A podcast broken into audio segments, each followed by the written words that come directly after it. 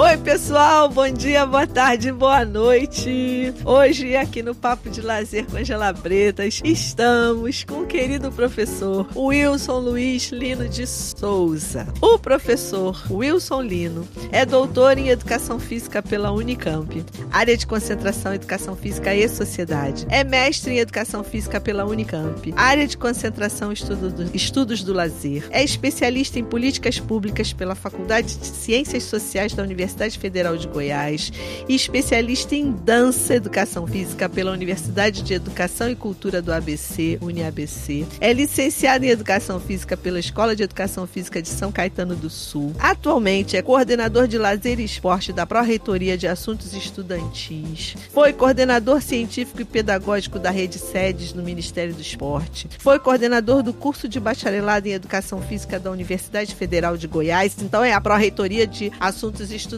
da Universidade Federal de Goiás. Atualmente também é coordenador do Centro de Desenvolvimento de Pesquisas em Políticas Públicas de Esporte e Lazer da Rede Sedes do Estado de Goiás, além de ser o coordenador executivo do Fórum Municipal de Esporte e Lazer de Goiânia. É sócio pesquisador doutor da Associação Brasileira de Pesquisa e Pós-Graduação em Estudos do Lazer, AMPEL, sócio efetivo do Colégio Brasileiro de Ciências do Esporte, CBCE, tem experiência nas áreas de educação física, turismo e administração, atuando principalmente nos seguintes temas: políticas públicas, pesquisa em educação física, esporte e lazer. Sua tese de doutorado é intitulada Em Busca do Elo Perdido: A produção de conhecimentos científicos e tecnológicos a serviço da qualificação das políticas públicas de esporte e lazer. Seu orientador foi o professor Lino Castellani Filho. A sua dissertação de mestrado é intitulada No Circuito Dançante de São Caetano do Sul: Juventude, Liberdade e Prazer. E ele foi orientado pela professora Heloísa Turini Bruns. Seus projetos de extensão: PSD Universitário, quer dizer, PSD Programa Segundo Tempo Universitário e Academia de Futebol. Ele tem uma grande, grande e brilhante, valiosa experiência na implantação e no desenvolvimento de políticas públicas de esporte e lazer. É uma figura ótima e aí eu vou querer saber um monte de coisas. Mas antes, eu vou perguntar quem é o Wilson Lino. Olá, Ângela. Boa tarde. Bom dia, boa tarde, boa noite. Boa né? noite.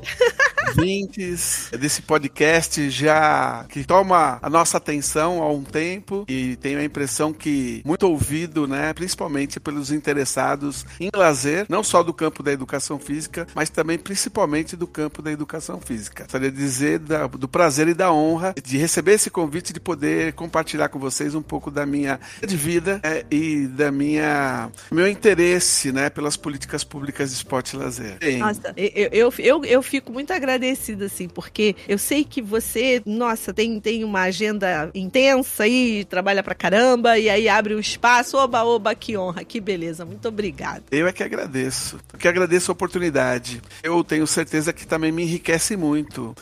Aliás, eu quando você fez o convite, quando eu estava pensando como eu é, iria participar disso, eu me lembrei de um momento na minha tese de doutorado que hoje não é mais comum, que é de você escrever um memorial, né? Um memorial como um, um trabalho acadêmico também, né? Eu, eu, me oriento muito pelos procedimentos do professor é, Severino, né? Antônio Joaquim Severino, Severino. né? Ele tem um livro que é um clássico, né? E ele discute ali o memorial. E eu, eu procurei escrever o meu memorial é, no momento de finalização da tese. Inclusive, até me, me emociona, né? Lembrar desse momento, né?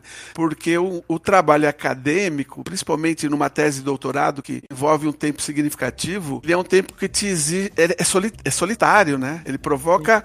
É, você tem que mergulhar na sua tese, e aí você tem que passar algumas horas por dia ao longo de um tempo considerável refletindo sobre o seu objeto, né? Com rigor, né? Isso te causa momentos muito de solidão, né? De, é, enfim. É, e aí eu pensando em tudo isso, eu, eu, eu descobri, né? Que o tema da minha tese de doutorado está comigo desde o princípio do menino lá de que morava em Mauá, no ABC Paulista. Então quem é o Wilson, né? O Wilson é dreense, eu sou nascido em Santo André, São Paulo, ABC Paulista, filho de um trabalhador da Volkswagen, Luiz Lino de Souza, meu pai, é chamado na época né, o peão da Volkswagen. Meu pai era, oper, era preparador preparador de máquinas, depois ele se tornou operador de máquinas. Ele trabalhava com torno, torneiro mecânico. Mas começou como preparador, uma pessoa muito simples. Minha família é de origem muito, muito humilde, né? Eu sou o primeiro da minha família a ter acesso à universidade, né? Então, pra você Olha. ter uma ideia. Uhum. É, e a minha mãe, Terezinha Ferreira de Souza, Polar é como se identificava na época, né, Angela? Eu sou nascido em 1963, né? Tenho 58 anos, fiz 59 anos. Então, estou falando da década de 60, 70. 60. É, quando os metalúrgicos começam a se organizar no ABC Paulista. Aí eles, e, inclusive, eu estive na Vila Euclides lá nos anos, final dos anos 80, quando o Partido dos Trabalhadores está se reorganizando, né? Então, meu pai, meus tios, muitos são metalúrgicos. Eu sou dessa origem, né? E eu morava, apesar de ter nascido em Santo André, minha família, nas, a maioria dos meus familiares, é, meu avô e minha avó materna tiveram 17 filhos, que era comum nessa época, uhum. né? Meu avô de origem portuguesa, o seu Manuel Ferreira. E, e por parte do meu pai, são meu pai e mais cinco irmãos. Então, família muito numerosa em Santo André. Que por condições econômicas, como meu pai, ele não tinha condições de comprar um terreno, uma casa em Santo André, nós fomos morar em Mauá, é, que é um pouco mais afastado. É o grande ABC, é um pouco mais afastado, porque era onde meu pai tinha condições econômicas de ter. Então eu morei a parte da minha primeira infância e segunda infância em Mauá, no Jardim Sônia Maria. E esse era um lugar que eu tenho muitas saudades e lembro com muito orgulho de ter morado lá. Apesar de não ter, não ter saneamento básico, a água era de poço, não tinha asfalto na rua, não tinha iluminação nas casas, mas ao mesmo tempo tinha um campo imenso, tinha muito verde, tinha rio, tinha animais. Então, como criança, eu me divertia muito, né? Meu pai, com o salário dele, que não era na época muito bom, ele conseguia minimamente garantir a nossa subsistência. Então, eu é, começo a, a me desenvolver, de ter as minhas lembranças mais desse momento, né? E eu, eu comecei a nadar no rio, e nessa época os rios já estavam poluídos. e aí, os meus pais não queriam que eu nadasse no rio. A minha mãe, inclusive, chegou a me dar a surra de cinta. Naquela época existia isso. Pegar a cinta, vai lá no guarda-roupa, vai buscar. Se não fosse buscar, apanhava mais. Se fosse buscar, apanhava menos. Mas eu me lembro da minha mãe com muito amor. Eu sei que era pedagógico essa, essa intenção dela. Mas aí, meu pai tinha direito aos, ao acesso ao SESI, né? Serviço Social da Indústria. E aí, ele me matricula no SESI como um pacto para eu não ir mais no Rio. Eu aí. Comecei a fazer natação no SESI, Centro Esportivo número 8. É, Saladino, é, Prefeito Saladino, em Santo André. E, aliás, é um do SESI, número 8, um dos primeiros, e que teve grandes atletas que saíram e foram formados ali, né? Além de grandes professores, grandes atletas. A equipe de atletismo de toda a década de 80 era formada no SESI, em Santo André. Oh, né? Também na ginástica olímpica e em outras modalidades. Então, o Brunoro, por exemplo, foi meu professor de voleibol no SESI.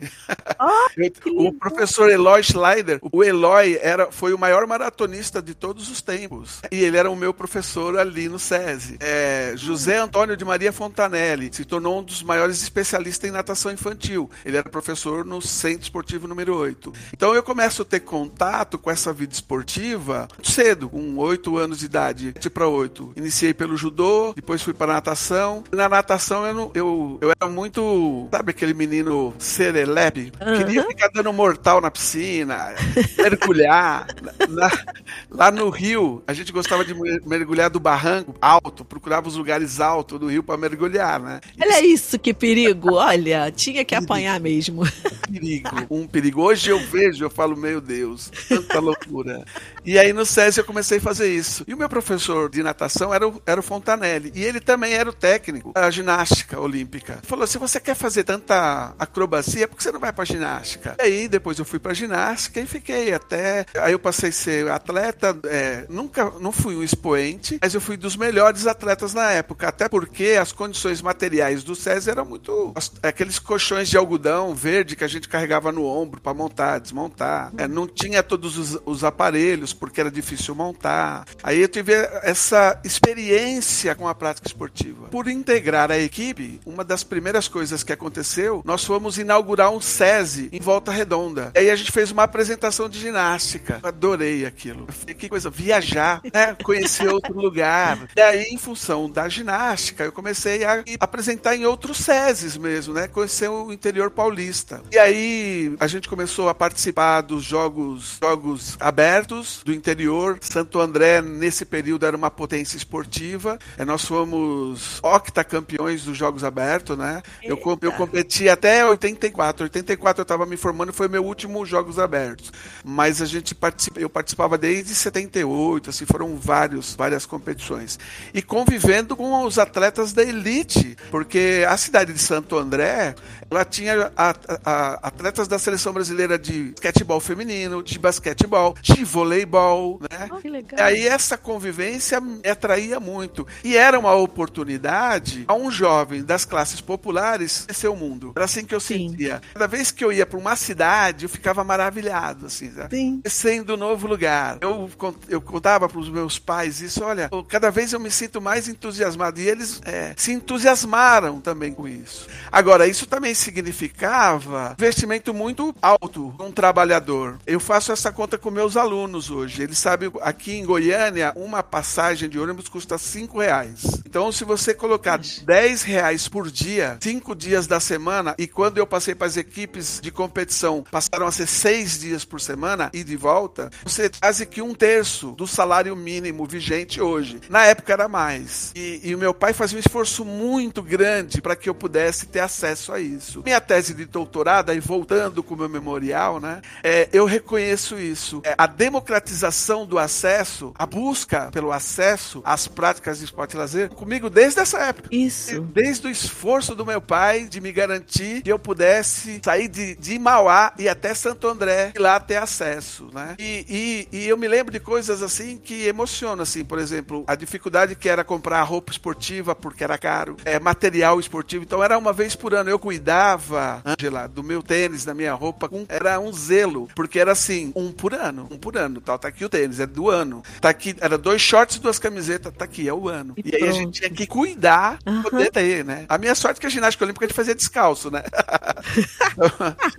Não tinha. É legal pensar nisso, assim, porque você, quando você hoje trabalha com políticas públicas, né, de esporte e lazer, você tá, de certa maneira, voltando lá atrás, é, é, é, é atualizando né, essa sua, essa sua experiência, né? É muito legal, de certa maneira, que você, você propicia aquilo que você teve tanta dificuldade de acessar, né? Muito legal isso. Isso, por isso que eu sou muito. É, procuro trabalhar com a democratização do lazer, entender que o lazer é um fenômeno mais amplo que o fenômeno esportivo. Isso. Apesar de, de, de, de procurar garantir acesso ao esporte, mas eu não fico só às práticas esportivas. Eu procuro trabalhar com a lógica das práticas da cultura corporal e, e procurar diversificar e garantir que as pessoas tenham acesso ao conjunto de conhecimentos que não estão na mídia, que nem sempre as pessoas conhecem. Que, como professor de educação física, eu tenho acesso a isso, né? Isso, Os nossos isso. alunos sempre nos ensinam muito sobre as práticas muito. das suas regiões, né?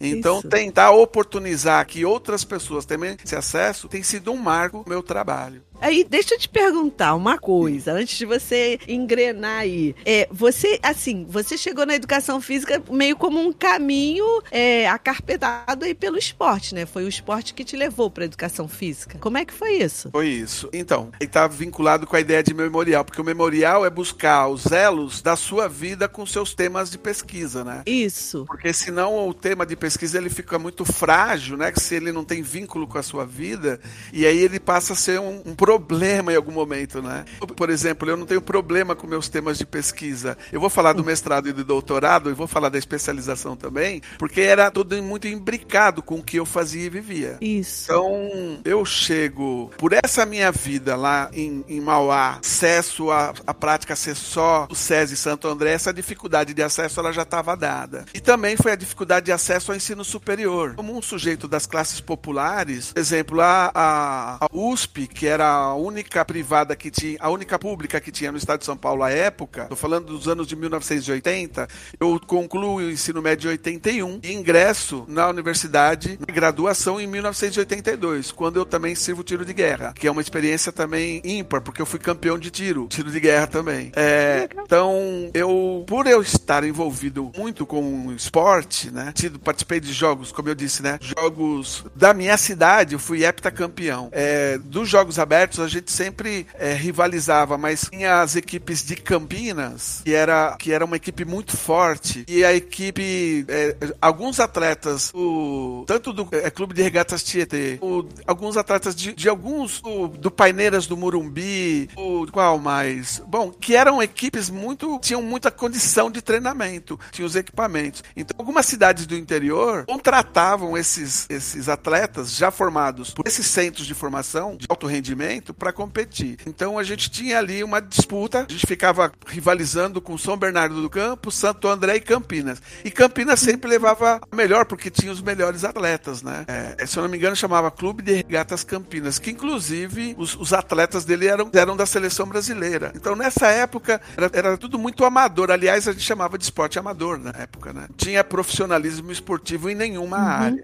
Então, por esse caminho, eu estava na dúvida, né, entre fazer odontologia, porque era algo que poderia me dar status e, dar, e, e dinheiro, ou então eu continuar com a coisa que eu gostava muito de fazer. A, a gente, a gente ia pro SESI, Ângela, mesmo quando não tinha treino, a gente ia para jogar basquete, ia para nadar. Era, cara, a, a vida era em torno das práticas da cultura corporal. Era muito intenso. E eu vou fazer a faculdade de educação física, a Escola Superior de Educação Física de São Caetano do Sul. Nessa época, Ângela, ainda tinha o teste, teste prático para ingresso. Então tinha a prova teórica e a prova prática. A prova prática, a gente tinha que correr 800 metros na pista, atletismo, tinha que nadar quatro estilos é, na piscina, tinha que fazer testes de coordenação motora com bolas de basquetebol, tinha que fazer uma pequena série de ginástica olímpica, que era um rolamento para frente, seguido de um salto com um giro de 180 graus e uma cambalhota para trás, terminando na posição de pé. Eu era da ginástica, que isso pra mim era muito fácil, né? Molinho, molinho. Como eu, eu tive, vou abrir um parênteses aqui para lembrar, fazer jus aqui meu professor, meus professores de educação física, porque eles foram muito importantes também nesse processo. Meu professor na quinta série, na sexta série, ele fazia um trabalho é, que era muito interessante. É, naquela época não se tinha quadras é, nas, nas escolas, né? Geralmente tinha um campinho de futebol. Eu, saindo de Mauá, eu fui estudar em Santo André, na escola, no, no Amaral Wagner, escola, escola de primeiro e segundo grau Amaral Wagner. Inclusive o Laércio Elias Pereira, do SEV, também estudou nesse do colégio. o Laércio, já conversamos sobre isso ali no bairro Bangu, na cidade de Santo André. Naquela época tinha um teste que chamava vestibulinho, porque o ensino público ainda era o ensino de melhor qualidade. Vale, quem estudar sim, no colégio privado, sim. quem não conseguia entrar na escola pública ou quem era expulso da escola pública. Sim. Então eu peguei, Angela, um final da educação pública de boa qualidade. É um meu professor de geografia do quinto ano, o Sérgio Bucão, é um homenageado no Sim pro ABC como um dos professores que mais resistiu ao período da ditadura militar em Santo André. Ai, Isso é um bonito. capítulo à parte também professor Túlio, ele era carioca e ele era muito amigo dos integrantes do MPB4. E o professor Túlio organizava sarau lá no e convidava o MPB4 e a gente jogava futebol. Imagina. Que barato. Maravilha. Jogar futebol com a galera do MPB4 junto com o professor Túlio Aí depois Sérgio do futebol, aí, aí, depois do futebol tinha uma cantoria, todo mundo ficava. É, que legal, cara.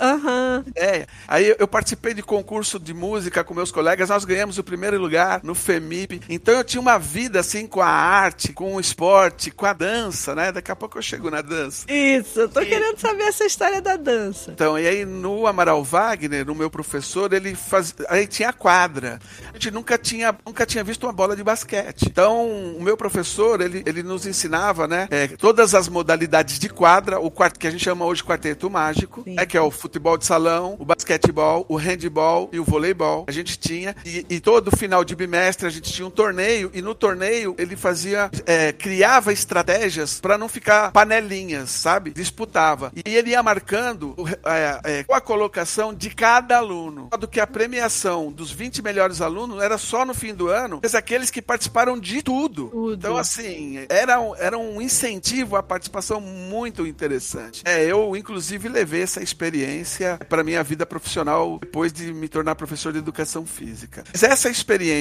aí, tão rica da minha infância, adolescência, no momento de grande efervescência cultural que vivemos, né, do final dos anos 70, início dos anos 80, experiência histórica, né, política, democrática, participação dos atletas na luta pela democratização do país. Então, tudo isso era um caldo efervescente que me levava a pensar na minha profissão. E eu aí procurei a faculdade, é, na, na época se chamava Escola Superior de Educação Física de São Caetano do Sul, que mais para frente se tornou Faculdade de Educação e Cultura do ABC e anteriormente Universidade do Grande ABC, UniABC. É uma entidade privada de ensino superior, mas que tinha um conjunto de professores é, que tinham relevância social dos, dos seus trabalhos reconhecido no mundo do esporte, né? Então, o professor Nakamura, professor de natação, era muito conhecido. O Clóvis do Nascimento foi técnico de seleção brasileira, técnico de João do Pulo. O professor Valder B, professor de voleibol, foi técnico de seleção brasileira feminina. O professor Hélio da Silveira, técnico do time do SESI, da Pirelli, que era, na época, um time de voleibol. O professor Hélio da Silveira foi, é, trabalhou no SESI muitos anos, trabalhou no, no administração do SESI nacional, é, Hélio da Silveira. O professor Brunoro foi nosso professor, o Brunoro conhecido também, né, do voleibol. É, entre outros professores. É, Santo Baldassim, que foi atleta de handball e técnico de seleção, comentarista de, de handball da ESPN. Ou seja, tivemos, tinha um conjunto de professores que atraíam as pessoas que era, naquela época, muitos atletas procuravam a educação física, né? Minha, a minha turma, por exemplo, a, os medalhistas de prata da, da Olimpíada de 84, os paulistas, os que, os que jogavam na Pirelli eram todos da minha turma. Eita. William, o William, o levantador, o Montanaro, Montanaro. é, o Montanaro, que era o atacante de ponta, né? O Maurício Jaú, o o Amauri, Amauri Ribeiro, só que o Amauri, ele foi nosso, nós somos calouro dele, ele era, ele já estava no segundo ano quando nós entramos. O Xandó também entrou nessa turma, mas ele desiste. É, Domingos Lampariello Neto, que é o Domingos Maracanã, que era também meio de rede. Então era o time da Pirelli, né? Tinha as meninas do feminino também. Tinha atletas de todas as modalidades, do atletismo, Milton Ritano, que era campeão sul-americano de salto e altura, o Homero, que era campeão do 400 metros com barreira, campeão sul-americano do 400 com barreira. Esses são meus colegas de turma. Ardo Murta, campeão brasileiro e mundial de judô. Legal. Então, assim, era é, é, o Paulo Goulart Filho, que foi bicampeão brasileiro de ginástica olímpica. Uma, uma turma da ginástica na minha, na minha turma. O, o, o Kalinski era também da turma do, do Amauri, ele, ele, foi, ele foi meu veterano. O Kalinski, Reinaldo Kalinski, ele, ele e João Luiz Ribeiro, eles tinham índice para disputar a Olimpíada de Moscou, em 1980. Só que a, a, a dele- a delegação brasileira levou só o João Luiz Ribeiro, e aí o Kalinski não foi. Aham. Inclusive, isso deixou muito triste, tá? mas era um colega lá da faculdade. Então, era muita gente, muito atleta. E nessa época, havia uma influência do pensamento tecnicista, tecnicista muito grande. É, o que predominava no- na, forma, na nossa formação era o método desportivo generalizado. Eu tive Sim. contato com dois professores que me estimularam a pensar a educação física de forma diferente. Um deles é o professor Vitor Keira Matsudo, Vitor Matsudo, do Celafisques, né? Ele foi meu professor no ano de 1982 e ele trabalhava conosco o que hoje é conhecido como medidas e avaliação. Ele nos provocava quais eram as explicações para a tomada de decisão com relação ao que fazíamos no nosso trabalho. Ele mostrava que a gente tinha que se orientar mais pela ciência. Hoje eu dialogo muito mais com a ciência. Eu, eu, no campo do CBCE, eu estou na perspectiva sociocultural e pedagógica. Tem um certo questionamento ao positivismo. Mas Sim. época era muito importante esse Sim, conhecimento sim. científico. Outro professor que me, me deu oportunidades ímpares também foi o professor Edson Claro. O professor Edson Claro, ele é formado pela USP, ele montou um, desenvolveu um método que se chama Dança Educação Física, que tem a ver com a experiência dele como dançarino e dançarino, com a crítica que ele fazia a uma rigidez técnica na educação física. Ele, na opinião dele, o trabalho que era feito na educação física não promovia a conscientização corporal das pessoas, porque levava a um adestramento. Aliás, adestramento era a palavra de ordem a ser questionada na época, né? Os eventos do CBC era educar ou adestrar, né? Então sim, tinha muita crítica a isso. E o Edson, pelo, ele nos propunha nós conhecêssemos os trabalhos que eram realizados por professores da dança e, e, e, a, e a, a, busca dessas pessoas pela ampliação do movimento, pela ampliação da consciência do movimento, pela relação entre ritmo, música e movimento. Então, por exemplo, é, nós lemos textos da Therese Beterra, Beterra. É, é, educação a antiginástica, né? A antiginástica. Então, isso era trabalhado com o Edson Claro. E ele dava uma disciplina que chamava rítmica. E como eu era da ginástica olímpica, eu já sofria preconceito por usar sapatilha e calça justa. Os tios que eram metalúrgicos, você imagina como eles me perturbavam, né? Falava, ah, rapaz, Sim. isso aí é coisa de gay, né? Na verdade, é. e, e, e, a gente dava isso naquela época não tinha o peso que tinha hoje, mas não deixava de incomodar. incomodar. Era uma perturbação, porque era. E eu falava, eu sou atleta. e aí, por conta disso, foi muito fácil para eu fazer dança. E o Edson montou um grupo de dança hum. na Faculdade de Educação Física, porque ele usava, ele, ele usava o método que ele tinha, ele, ele era como se fosse uma pesquisa, uma pesquisação. E desenvolvia o método conosco mesmo. É, e esse grupo, ele, nós ficamos ali uns 5 ou 6 anos ah. trabalhando. E o Edson era muito convidado para dar curso. E onde ele ia dar curso, ele levava o grupo de dança dele. Então lembra que eu falei, olha, eu comecei a conhecer o mundo viajando com esporte, aí depois eu comecei a ver uma outra parte do mundo, agora pelo lugar da arte e viajando com o Edson. E comecei a questionar, inclusive, eu fazia o ginasta e como professor de ginástica. É, então, naquele momento, uma coisa que eu digo aos meus alunos hoje, que a nossa experiência, a experiência que a gente traz quando a gente ingressa num curso de graduação, ela tem que ser passada por um rigor político para a gente refletir criticamente sobre o que nós fizemos, o que foi feito conosco, para que quando a gente formado a se pautar também nas experiências anteriores, a gente não reproduz os erros que reproduziram com a gente. Sim. Então, essa experiência foi para mim muito enriquecedora na dança. E aí, de dançar, eu dancei no Teatro Municipal de São Paulo, cara. Eita, foi uma chique. coisa. Só que o Edson, gente, era uma coisa da dança, mas não era vinculada a essa coisa da, do estrelismo. Ele tentava minimizar muito isso no nosso ímpeto. Ele falou assim: nós somos professores de educação física que dança. Nosso objetivo é trabalhar com método de educação física para ensinar e educar outras pessoas. Legal. Nesse período de efervescência ali do ABC Paulista, é, alguns, alguns é, governos municipais eram ocupados pelo Partido dos Trabalhadores, por exemplo, em, em Diadema. Então havia todo um trabalho diferenciado. Então eles chamavam a gente para a gente ir dançar. Então a gente ia dançar numa escola pública. Chegava Sim. naquela escola pública, estava lá os pais, os avós, as crianças, todo mundo queria ver na hora da novela. Então assim já Eita, tinha legal. já tinha um trabalho de ocupação do tempo livre por essas pessoas, por esses grupos que estavam ali naquele período histórico já ascendendo o poder público e oportunizando políticas públicas para a comunidade. Então a gente ficava assim extremamente feliz de dançar numa escola. A gente dançava na quadra, né? E o, e o Edson ele ele pensava as coreografias exatamente para isso. Então a gente dançava e depois a gente era entrevistado pelas pessoas da comunidade, né? Geralmente Legal, eles hein? perguntavam: "Ó, oh, vocês fazem dança, vocês são gays, né?"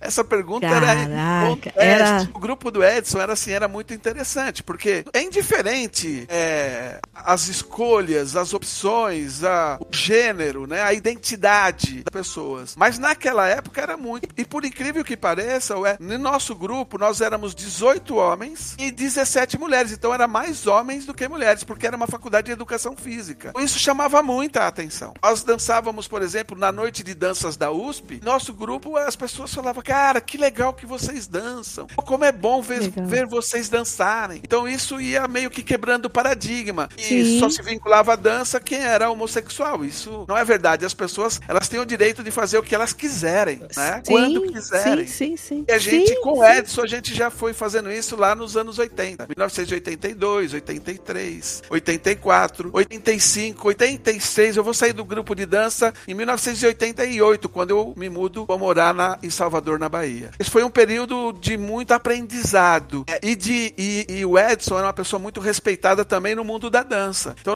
fazíamos aula, por exemplo, no balé estágio, com a Mari Cagidali, com o Décio Otero. Então, assim, você sabe que eram pessoas que davam aula. A gente ia fazer aula de balé uhum. para aprimorar a nossa técnica para poder participar. A gente uhum. dançava, por exemplo, no da Cultura, nós dançamos no Teatro Municipal, como eu já disse, mas a gente participava desses festivais de dança, mas sem competir, como apresentação mesmo. Olha, são pessoas da educação física. Até uhum. porque a gente, a gente não se colocava como um grupo de dança, se colocava como um grupo de estudo e pesquisas em dança, né? Então, foi um trabalho e uma oportunidade ímpar. Poxa, imagino. Para você, então, né? Para você, essa coisa da, da, de ter uma, uma, uma perspectiva de trabalho corporal da ginástica, né? Do esporte, né? De repente cai num grupo como esse de dança nessa perspectiva, é pô, muito rico. Dá, deu panos para manga aí, né? Para você pensar, refletir e mudar até a sua, a sua postura, né? O seu comportamento em relação aos alunos, né? Isso é, é bacana de pensar. Legal. É, impactou de forma decisiva, eu digo, porque eu comecei a rever as minhas estratégias de ensino, quais critérios eu usava para selecionar conteúdo. É, e impactou o meu trabalho nas escolas onde eu trabalhei, em outros espaços acadêmicos que eu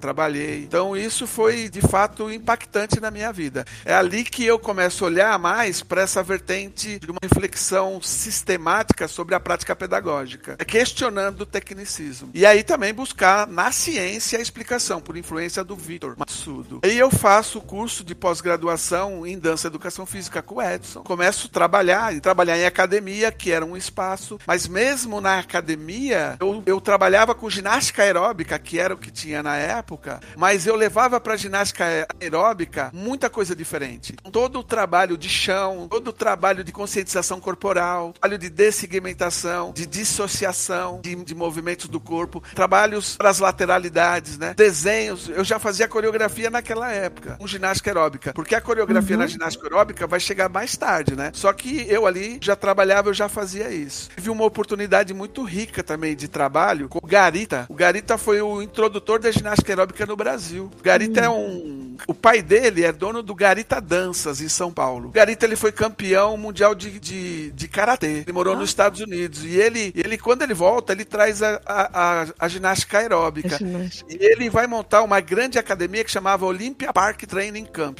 Que, que é ali, ali, como é que é o nome daquele bairro? Já tô, tô há 16 anos em Goiânia, já tô. Vila Olímpia, na Vila Olímpia. Tá. Depois ele muda pro prédio da Dacom. Onde é, passou a ser a Runner, Academia Runner 2, ali na Vila Olímpia. Então, o Garita, essa academia era uma academia da elite. Eu fui dar aula lá, por indicação de alguns colegas meus, eu fui dar aula de ginástica aeróbica lá. Então, assim, eu cheguei como estagiário, eu estagiava com o Garita, eu aprendia com ele, e depois eu dava as aulas que ele não queria dar, porque ele era a pessoa mais importante da academia. E era mesmo. Ah. Porque as pessoas queriam fazer aula com ele. Com né? ele. É, e eu aí aprendi muito também nessa experiência com o Garita. Depois eu vou para São Caetano do Sul, um amigo meu, o Homero, que era o campeão dos 400 com barreira, ele monta uma academia, é, é, é, Olímpia, não, ali é triatlon, academia poliesportiva triatlon. O seu professor 01 da academia, ele, eu e ele e o Paulinho, e a gente aí começa, essa academia se desenvolve, e aí depois eu vou trabalhar no Maxud Plaza Hotel, cuidar da área recreativa, aí eu começo a deixar um pouco das academias e começo a ir para os hotéis. Aí já estou formado, com especialização em dança, já tentando ganhar a vida. Depois eu vou trabalhar em Salvador, aí trabalhei no Salvador Praia, depois eu fui para o Ceará, em Fortaleza trabalhei também em hotéis em Fortaleza. Aí eu volto para São Paulo em 1982, 1992, a convite do Edson Claro, eu começo a trabalhar no ensino superior. Na faculdade onde me formei, volto, faço especialização com ele novamente, e aí eu começo a ser um. É, na época a gente chamava monitor, mas é como se fosse um professor assistente, o Edson. Nesse ano de 92, o Edson passa no concurso para ir para o FRN. E ele vai.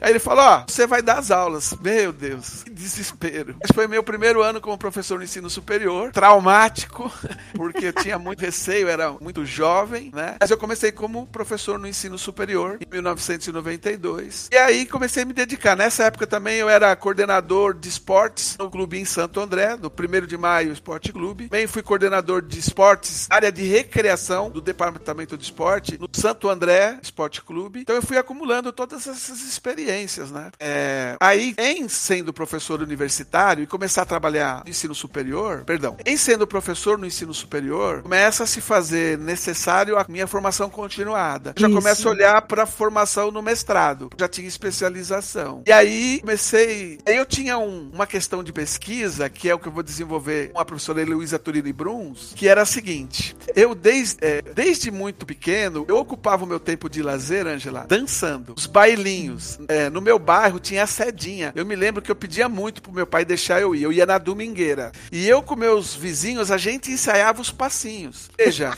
eu era do subúrbio de Santo André, né? O José de Souza Martins tem um livro clássico que se chama Subúrbio. José de Souza Martins, professor da USP, São Paulo, sociólogo. Sim. O livro dele, claro, Subúrbio, que ele fala do ABC paulista, né? Que era subúrbio de, de São Paulo. Era chamada cidades dormitório, né? Isso. Mauá, Mauá era o subúrbio de Santo André. Então, Santo André era o subúrbio, subúrbio de São subúrbio. Paulo. E Santo Mauá era lá. E a Sedinha. E aí, a Sedinha, a maioria dos excluídos na nossa sociedade, né? São negros, né? Mas não só negros. Então, eu convivia, eu tinha muitos amigos, tinha e tenho muitos amigos negros. E aí, o que eu ouvia quando eu ia lá? Eu via James Brown, Aretha Franklin, a gente dançava Black Soul Music. Né? Então, era a gente, sabe, o irmão, o, o irmão Viana, que é, que é um sociólogo carioca, que é irmão do Herbert Sim, Viana. Irmão do né? Herbert Viana. Ele, Isso, tem, é. ele escreveu um livro sobre o funk, né? O mundo funk carioca, que inclusive eu uso na minha dissertação de mestrado, mostrando como, como a lógica das rádios ela é desafiada.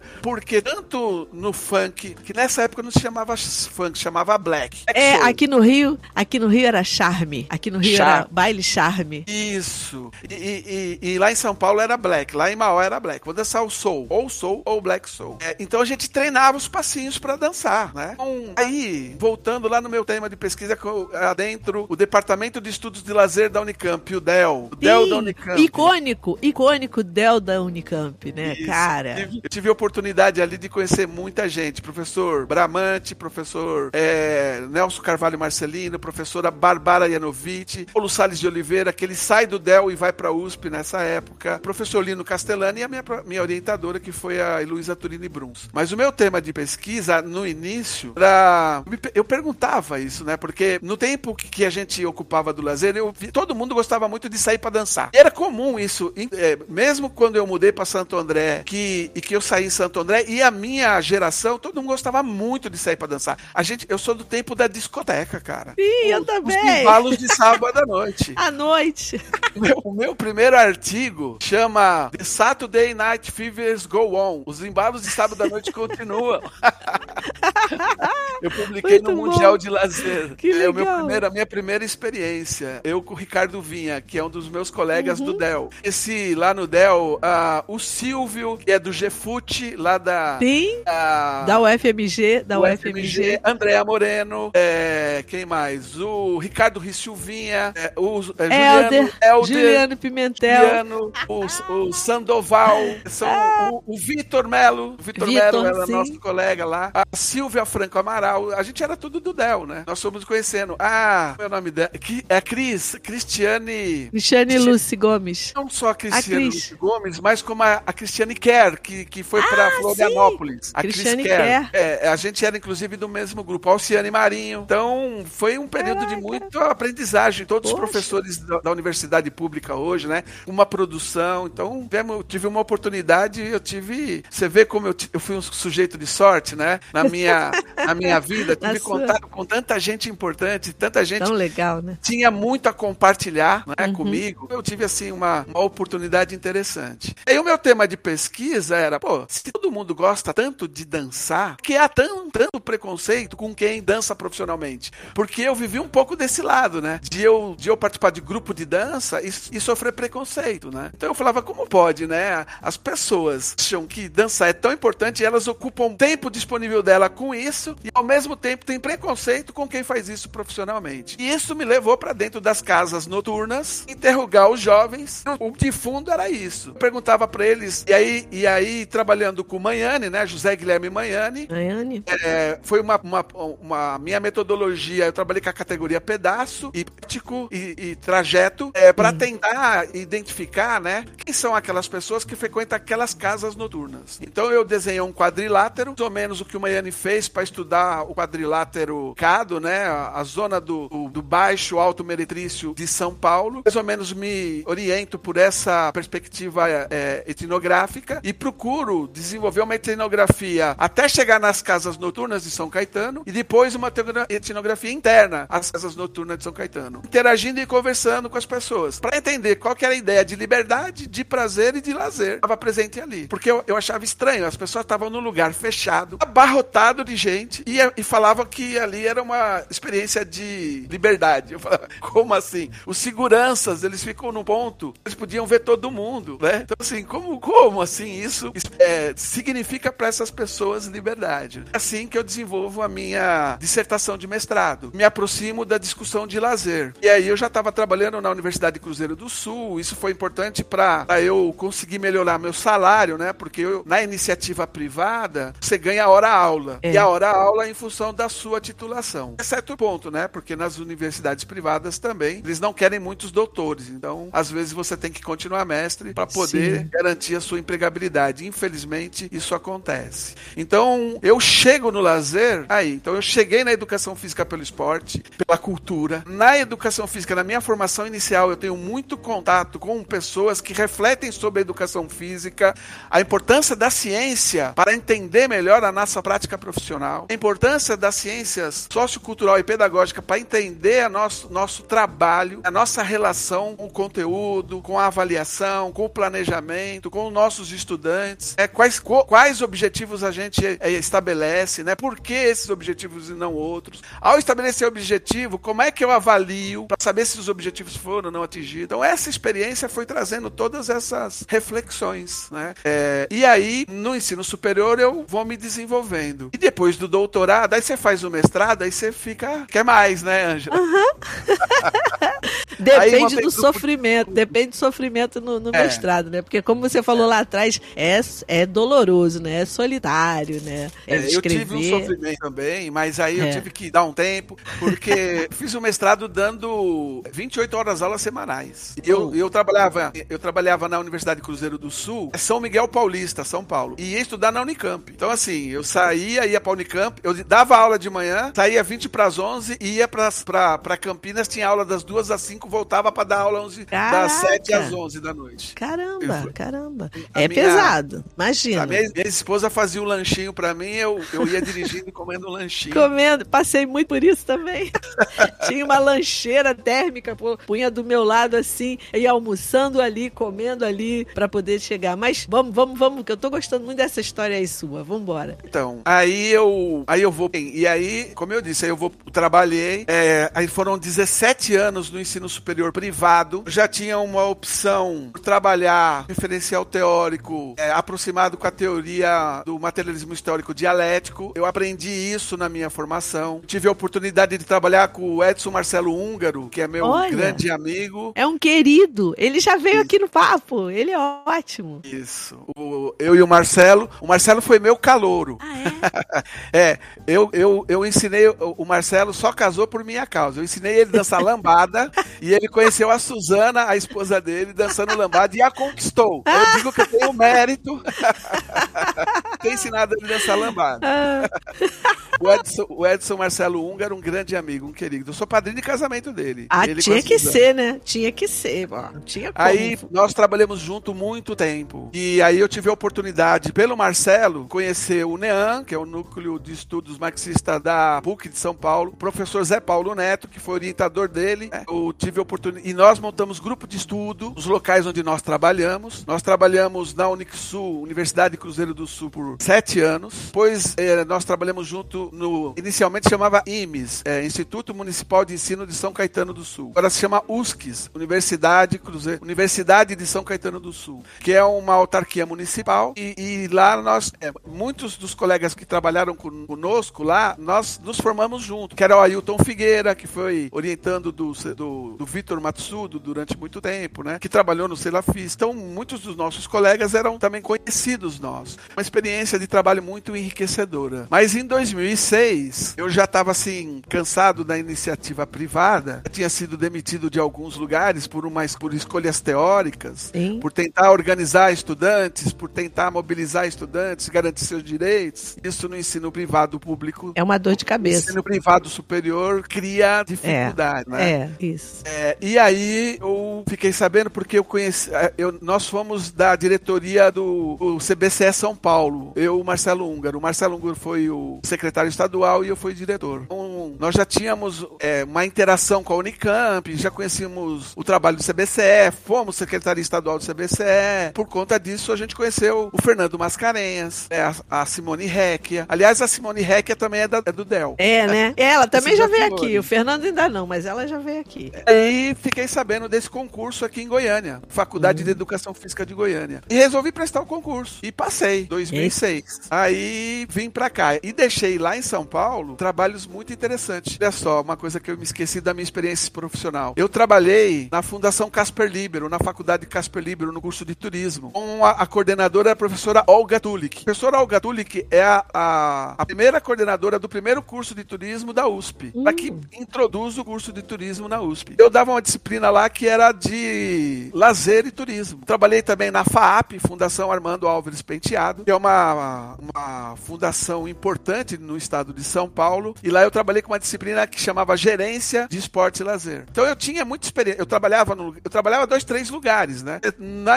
no, no ensino superior privado é isso, né? Você é acaba rodando. É. E trabalhei nesses lugares muito importantes. Na Fundação Casper Libero era por concurso também. Como foi no IMES, era, era contrato, o contrato era por concurso. E a professora Olga Tulik, lá, uma das, das maias, minha maior incentivadora a eu prestar esse concurso e eu vir para Goiânia. Até porque ela já tinha uma leitura da época que esses cursos privados, tanto no turismo quanto na educação física, eles iam fechar. Porque não tem como, numa sociedade capitalista, manter tantos cursos assim, né? Então ela, não, Wilson, vai. Ela, ela, ela dizia isso, né? Foi uma grande incentivadora. Então, eu, eu discutia aí essa coisa do turismo e do lazer, experiência, levava meus alunos para Paranapiacaba, que é um, esse é um caso à parte, talvez merecesse alguém para falar sobre isso. A cidade de Paranapiacaba, em Santo André, foi um tombado pelo patrimônio, pelo IFAM, que é um, um polo de cultura é, é, extremamente rico, que foi muito incentivado na administração do ex-prefeito Celso Daniel. Tornou aquilo um polo turístico de grande relevância no ABC Paulista. Oh, que legal. Levava também meus alunos para conhecer o Sesc Pompeia. Ah, é lindo. Ah, maravilhoso. É lindo. E aí eles conheciam quem foi Lina Bobardi, o que, que é a Carta de Atenas para Restauro, né? como que a proposta do Dumas Edier ela foi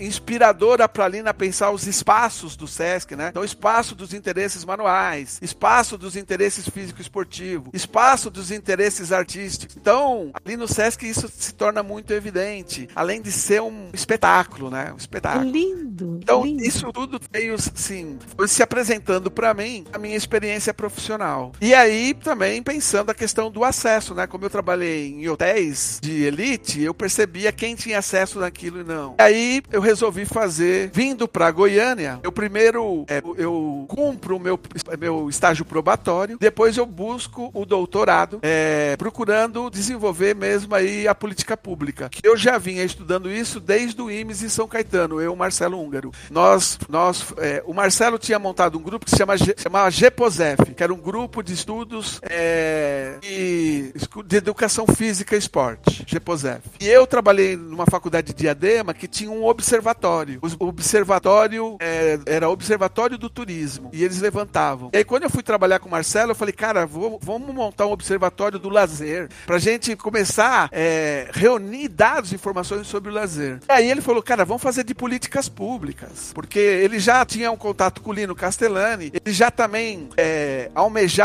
fazer o doutorado também em políticas públicas de esporte e lazer. Aí a gente montou o primeiro observatório de políticas públicas de esporte e lazer, que foi lá no IMES em São Caetano do Sul, que é no início da Rede Sedes. Né? Então primeira, primeira experiência da Rede Sedes, no início, a Rede Sedes ela é uma ação programática do programa Esporte e Lazer da cidade. Isso. Exato, inicialmente, tendo por secretário nacional o professor Lino Castellani. O professor Veronês, ele, ele é, é, em conjunto com o professor Lino Castellani, eles começaram a mapear quais eram os grupos de pesquisa que trabalhavam com essa perspectiva, ciências humanas, né? Ciências humanas e sociais, é, discutindo temas afetos às políticas públicas. E aí nós, nessa primeira ação, a gente constituiu lá o Observatório de Políticas Públicas de Esporte e Lazer de São Caetano do Sul. Ficamos, é, formamos gente, recebemos financiamento público, isso começou a nos ajudar muito, né? Recentemente, Bruno, que foi um dos primeiros orientandos do Marcelo Húngaro, concluiu o doutorado dele, Bruno Assis. Esse é um cara que você precisa trazer aqui. Bruno Legal. Assis. Ele acabou de terminar o doutorado dele na, na UNB, orientando pelo Marcelo Húngaro. Um trabalho espetacular. Ah, depois me passa o contato. O- o- aí tivemos é, é, vários orientandos que hoje, né, continuam. Alguns são professores no GDF, outros são professores também no ensino superior, como e outros são é,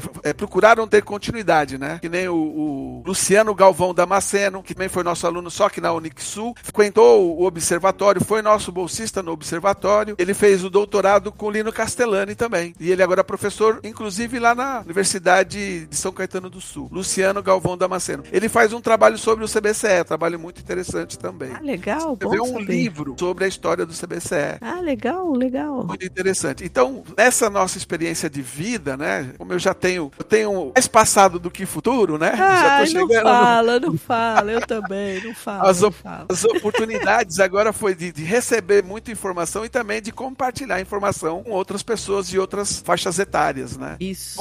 Essa experiência me levou para o doutorado. E o doutorado queria desenvolver, queria dialogar com, a, com o georreferenciamento. E isso era uma coisa que eu julgava muito importante, porque imaginava eu, tendo a experiência que eu tive como, como gestor, né, como coordenador, que, que as decisões elas são tomadas às vezes é, sem informações precisas, sem informações relevantes. E eu via no georreferenciamento uma oportunidade de fazer um diagnóstico do município muito preciso, dialogando com as pessoas envolvidas e com a comunidade e sistematizando esses dados de modo que eles ficassem disponíveis para os gestores, a outros pesquisadores e para a própria comunidade. Aí pensar um SIG, um sistema de informação geográfica que fosse a linguagem deles, né, é, amistoso, né, que ele pudesse ser navegado, é, amigável, né, que ele pudesse ser navegado por pessoas tanto que usufruíam dos programas como os decisores. E, é- e foi aí que eu fiz o meu doutorado sobre estudando oito municípios da Grande Goiânia, que hoje são 22, e parece que já são 24, mas que na época o recurso que eu tinha aprovado pela Fundação de Amparo de Pesquisa do Estado de Goiás me dava condição de estudar oito. Eu concluo com o estudo piloto o município de Goiânia, é, identificando os espaços e equipamentos, fazendo a sua geolocalização, seu georreferenciamento e juntando um banco de dados sobre quais atividades são ofertadas, que tipo de material, qual é o professor, quantos alunos. Então, assim, quando você clica naquele lugar, você tem a possibilidade de ver imagens, você tem a oportunidade de saber quais programas são ofertados naquela localidade. Para o gestor, mais informações. Que tipo de material, qual quantidade, qual informação. Legal Também desenvolvi um protocolo para classificar esses equipamentos. Né? Então, trabalhando lá com as é, orientações do Renato Requicha, se é um equipamento polivalente, ser especializado, é, capacidade média, máxima, composição, programação. Então eu desenvolvi esse protocolo. Também à época, já havia no programa de aceleração de crescimento, né, o PAC, no governo Lula, era para garantir acessibilidade universal, inclusive nas repartições públicas e nos espaços públicos de esporte e lazer. Então, eu, a partir da ABNT de acessibilidade, a gente fez nesses espaços de equipamento a avaliação do nível de acessibilidade, para que o gestor pudesse desenvolver projeto, buscar financiamento e tentar garantir a acessibilidade universal nesses espaços de equipamento. Foi uma experiência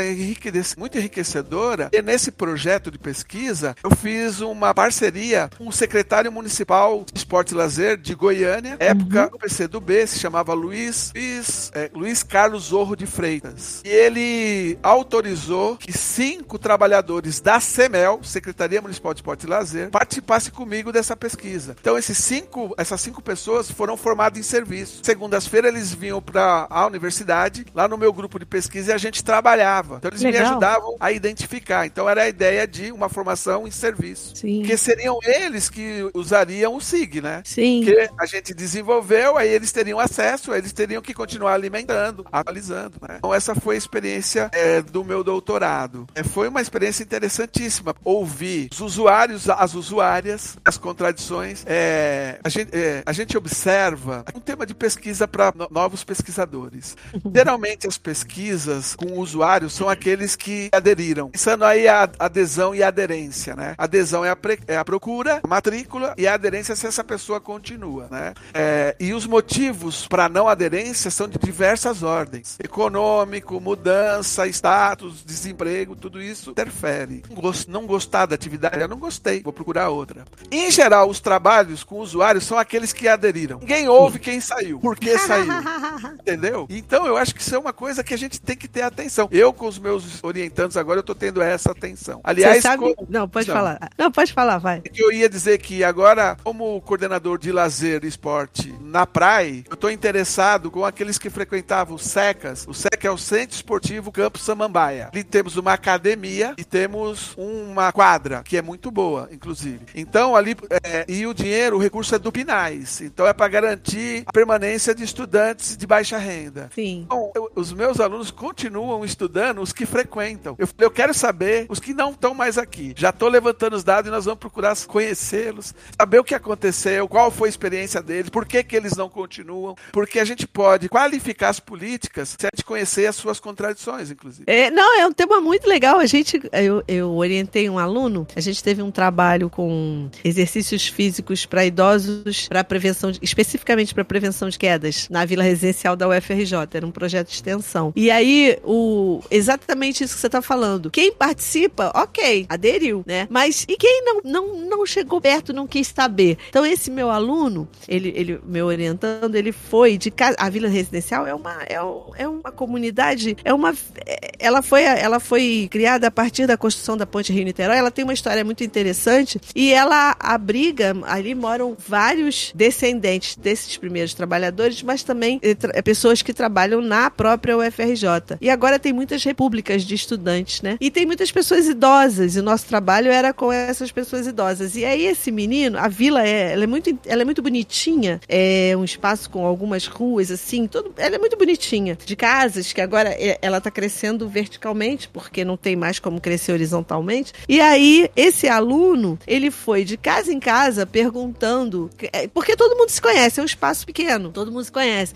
E aí, por que que esses idosos não participavam do projeto? Discutindo assim, quem participa, a gente já sabe por que participa. Agora, por que que o cara não quer participar? E aí teve um que o cara falou assim: "Meu filho, eu tô esperando a morte. Eu já comprei o meu caixão. Ah, não sei, tipo, mais de 10 anos ele já tinha o caixão, já tava tudo certo para morrer, mas a morte não queria nada com ele. E aí ele tava lá esperando a morte chegar. Por isso que ele não participava de nada, já tinha trabalhado muito, queria saber de mais nada não, meu filho. Me, me, me deixa em paz que eu não quero, quero fazer mais nada. Aí tinha essa discussão, né? O trabalho, o exercício físico, o lazer. A pessoa, ela, ela considerava que o que ela já tinha trabalhado muito, já tinha feito muito exercício, é, para ela, né? Era exercício físico. O trabalho foi tão penoso no sentido de, nossa, olha, meu filho, me cansei muito trabalhando, não quero mais, mexer mais nem um dedo, né? E aí a gente, é, o trabalho dele ficou muito bonito dentro dessa perspectiva aí do por que que o cara não faz? Né? O que que leva o cara não? Tá todo mundo feliz aqui dentro, mas por que que o cara não quer? Nesse caso, um deles estava esperando a morte, nem sei se ela já chegou.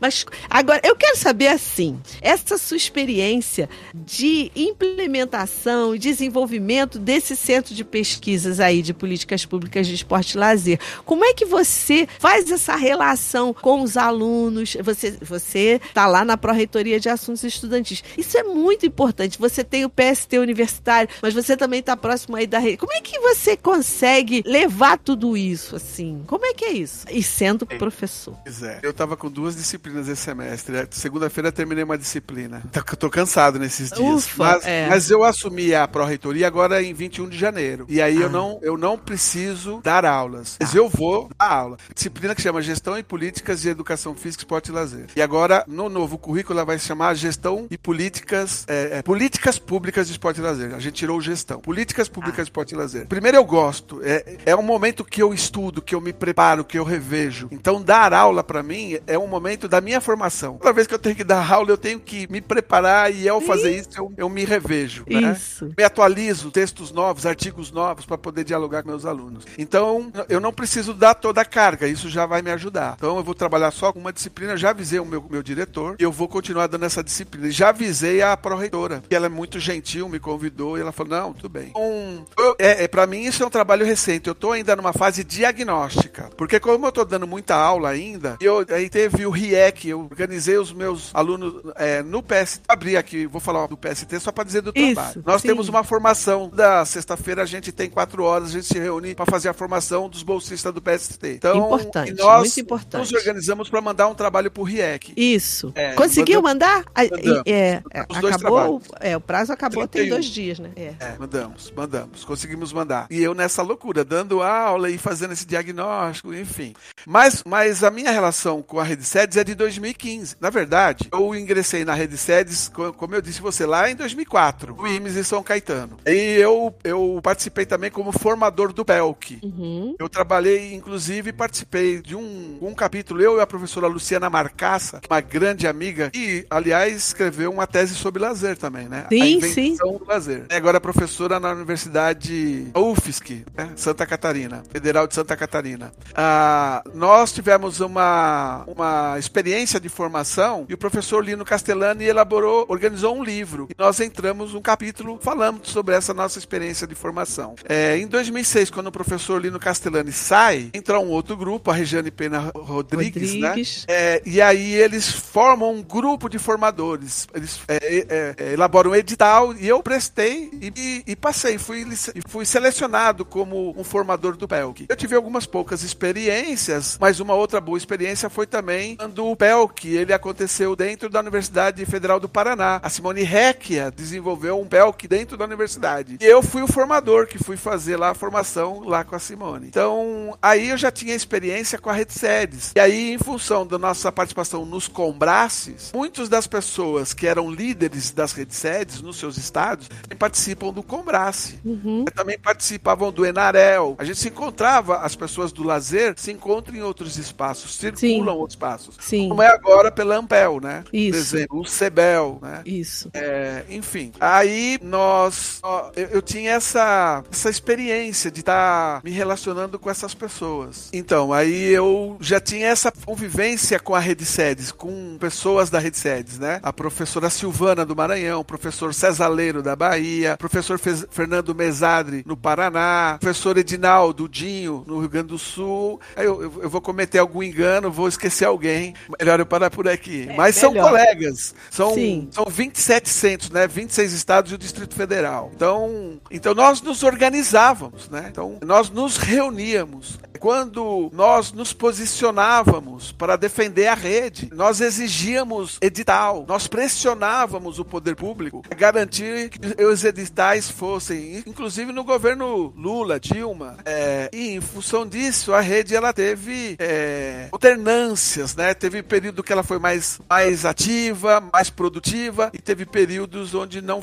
não foi tanto. E em 2015, com a, com a mudança, né, a professora Leila Mirtz, ela tem uma, aprova uma proposta da criação dos centros da rede sede, os CDPELs. E aí há um edital. Esse edital é um por estado. Foi quando se criou os centros de desenvolvimento e pesquisa de esporte e lazer da rede sedes. E aí cada um no seu estado. Como eu tinha me titulado em como é, pesquisador de políticas públicas, o edital dizia que quem deveria indicar o coordenador era o diretor da universidade que estava pleiteando o edital. E aí o meu diretor ficou que apesar de eu ter outros colegas também é, em algum momento falam sobre políticas públicas, eu é que tinha maior aderência ao campo de pesquisa. Então ele me demandou que elaborasse um projeto. Elaborei, o projeto foi aprovado logo de primeira. A gente já conseguiu, a des- fomos lá, foram poucos centros que em 2015 eh, receberam a certificação porque teve um problema com a descentralização, porque algum, algumas universidades queriam a, a descentralização pela sua fundação. Isso gerava um problema político que teve que ser resolvido depois. E foi, e depois foi resolvido. Mas aí a gente constituiu a Rede Sedes no estado de Goiás. E, e no estado de Goiás,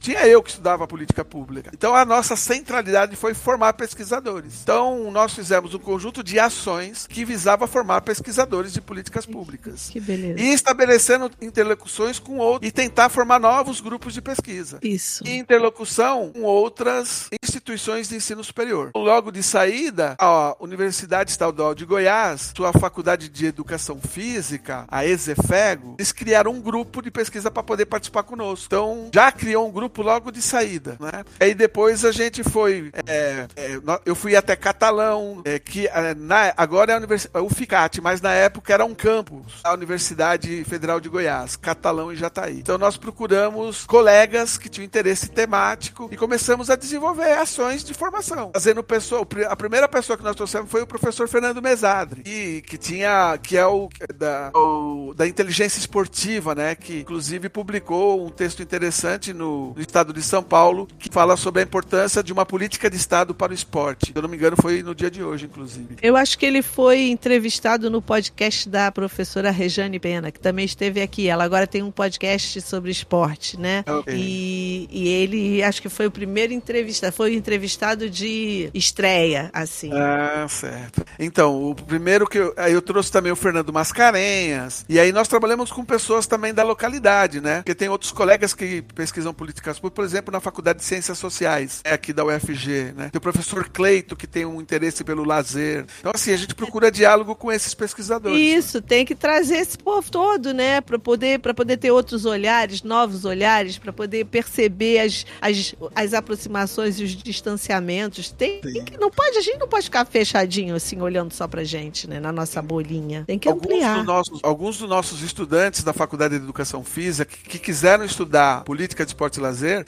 procuraram a Faculdade de Ciências Sociais e tem um professor chamado Pedro Célio, que é um grande estudioso de política pública. Ele orientou. E eu trouxe também o Pedro Célio, por exemplo, para fazer uma formação com a gente. Legal. Então, legal. E aí os nossos bolsistas, nossos estudantes, aí monografias, a gente foi formando. E essas pessoas agora já tem pessoas, tem o professor Gibran, que formado é, aqui no grupo, trabalhou com a gente numa pesquisa de política pública. Ele está no Mato, no Mato Grosso. Não, ele está onde? Oh, meu Deus, olhou a memória. É a Universidade Federal do Mato Grosso, junto com, com o Fred Guirra. Ele trabalhou com o Fred Guirra, lá em Mato Grosso. É, ele, nós trabalhamos juntos aqui. E hoje ele tem um trabalho muito interessante lá no Mato Grosso. Do, se eu não me engano, é Mato Grosso. Oh, legal. Foi... É, é, legal isso, né? Você forma e as pessoas vão desenvolvendo os seus trabalhos, fazendo bonito. Eu acho que isso é fundamental. Na, na vida, eu, eu acho que isso dá uma, dá, dá, dá, dá uma alegria, né? Porque esse é o papel do professor, né? Sim. É, é para isso que a gente está aqui, né? Para formar, para ver os outros, os nossos alunos decolando, fazendo bacana, fazendo bonito, formando novos outros pesquisadores, professores, pessoas que vão agir,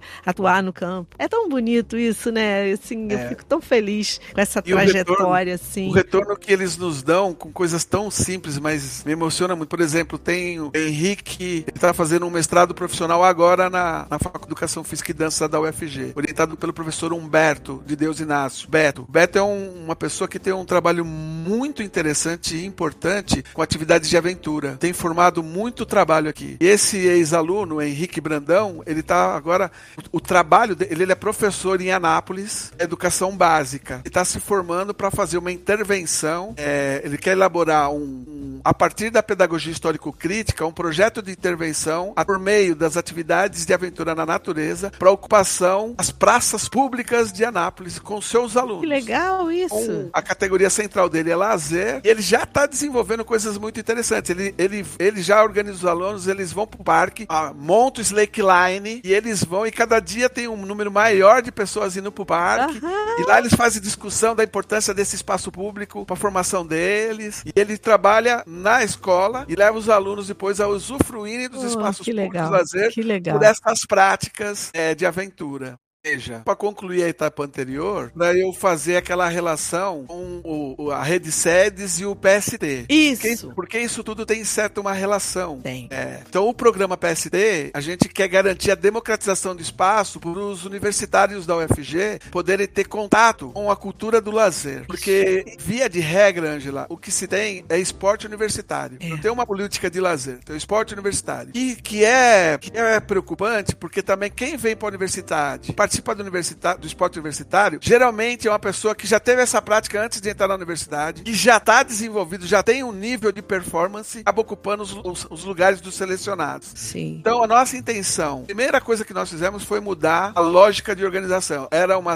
era uma coordenação de esporte e lazer. Agora é uma coordenação de lazer e esporte. A Boa. categoria central é o lazer. E nós temos já um projeto que nós já estamos em contato, por exemplo, com a Federação de Ciclismo de Goiânia. Contato para a gente trazer bicicleta para dentro da universidade. A universidade tem áreas verdes incríveis que dá para a gente fazer para as pessoas andarem, circular de bicicleta. É o, o Acácio, que é um dos diretores, ele, eu tenho um contato estreito com ele. A gente, ele, ele, ele é alguém que defende a cultura da ciclística, para a gente usar mais a bicicleta como uma forma de transporte, mas também uma forma de lazer. Né? E não só a é, esportiva, apesar dele também trabalhar com esporte ciclismo. Né? Então a gente está querendo ganhar esse espaço. É, nós estamos tentando organizar um, por exemplo, é, por enquanto está no projeto, mas com meus colegas do curso de teatro, a gente quer desenvolver e levar para as moradias estudantis oficinas de teatro. Os colegas da música, porque tem uma escola de música maravilhosa aqui na UFG. Então, como é que o que, que a gente pode levar as moradias em termos de, de atividades a serem desenvolvidas no tempo livre dessas pessoas, que essas pessoas também possam exercitar já a formação inicial, exercitar a sua Legal. profissão. Então, o projeto de lazer e esporte, ele está ainda, como eu disse, estou no diagnóstico e estou tentando. Está chegando agora, agora, também, né? Sim, estou chegando agora. Então, depois eu vou querer uh, os nomes, os contatos, porque esse povo tem que vir para cá. A gente tem que conversar com esse povo todo. Agora, eu quero te perguntar, assim, já encaminhando para o nosso final. É, você também é daqueles pesquisadores que trabalham no campo do lazer, né? Pesquisam, estudam, intervêm, formam e vamos que não tem lazer? Ou você privilegia, frui? Como é que é essa sua experiência com lazer? Como, como é que é essa sua relação com o lazer, seu lazer? Todo esse trabalho, para mim, não é só trabalho, sabe aquela, sabe essa separação da sociedade capitalista lazer e trabalho? Eu Sim. tô com o meu uniforme do PST porque eu fui fui lá hoje, a gente já jogou. Entendeu? Então, agora com o isolamento, eu diminui muito. Mas eu gosto muito de dançar, gosto muito de ouvir música, eu gosto muito de cozinhar. Eu faço isso para os meus filhos aqui. A gente, nós nos reunimos aqui e a gente, e a gente faz isso. A gente tira sexta-feira, por exemplo, para cozinhar uma comida especial, ouvindo uma música diferente, tendo jogo. Eu sou torcedor do São Paulo Futebol Clube. A gente também vê jogo. Eu ocupo meu tempo com isso. Eu gosto muito de fazer isso. Mas eu gosto também. Eu saio com meus colegas da universidade para a gente ver show. A UFG tem um programa de shows na universidade, traz pessoas, é, sabe? É, aqui é, em Goiânia tem, um, é, geralmente aos sábados tem show de música de samba com feijoada. Que Gosto delícia. muito desse ambiente festivo. Então aqui temos alguns cantores maravilhosos, Chechel. Então a, a gente se reúne para ir para esses lugares. Ah. E a UFG, sindicato, nosso sindicato, a do FG, ela tem uma chácara. E nessa chácara a gente a, é, a procura tá grande. Mas os meus colegas, o professor Ari, que foi diretor da faculdade, o professor Alcir, que é diretor do centro de é, é o, o, CEPAI, né? Centro de Estudo e Pesquisa Aplicada à Educação, que era o colégio de aplicação. É o, o professor Mário Eblin, que é o nosso atual diretor. A gente teve muita influência sobre os gestores da ADUF e agora eles construíram uma quadra de areia cercada. Então agora tem futebol, beach tênis. Então. Eita! lá tem piscina e tem churrasqueira. E, e o professor Ari, ele é, ele é catarinense, mas tem muita influência gaúcha. Ele gosta de preparar aquela costela que leva cinco horas. Eita! E aí, muita música. Nós ah, vou pra um aí, hein? Vou pra um aí, hein? Que chama Os Carecas do Samba. Aí, um tá tocando pandeiro, o outro comprou. E eu toco chocalho. mas é isso. Cara, Cara, que legal. Diria para você que eu tenho ocupado. E tem algumas coisas que eu faço no cotidiano, que é principalmente. É, eu gosto muito de cinema. Antes da pandemia, eu ia com meus filhos no cinema pelo menos uma vez por semana. Pelo menos uma vez por semana. Ai, eu também. Sinto então, agora com a pandemia, a, gente aument, é, aumentou nossa exposição à tela por causa disso. Porque aí eu uhum. assinei Netflix, assinei, é, sei lá, é, canal Disney, assinei Spotify, é, tudo pra gente trazer trazer o lazer para dentro de casa.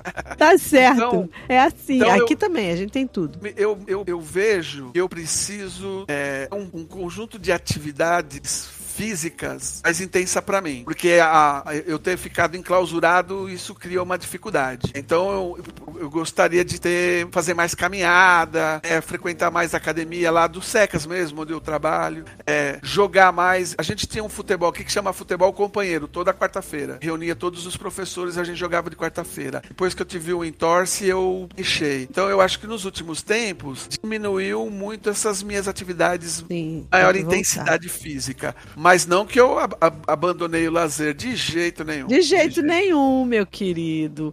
Poxa, que legal. Muito obrigada mesmo. Poxa, muito obrigada por você ter se disposto a conversar com a gente. Sua experiência é incrível, suas referências são incríveis. Você, nossa, muito obrigada. O professor Wilson Lino, você é o máximo. Obrigada, de verdade. Eu que agradeço a oportunidade. Espero que tenha tido pé e cabeça, né? Porque eu comecei, gente vai falando assim, totalmente solto. E eu, eu falo bastante mesmo, né? Já são 18 horas.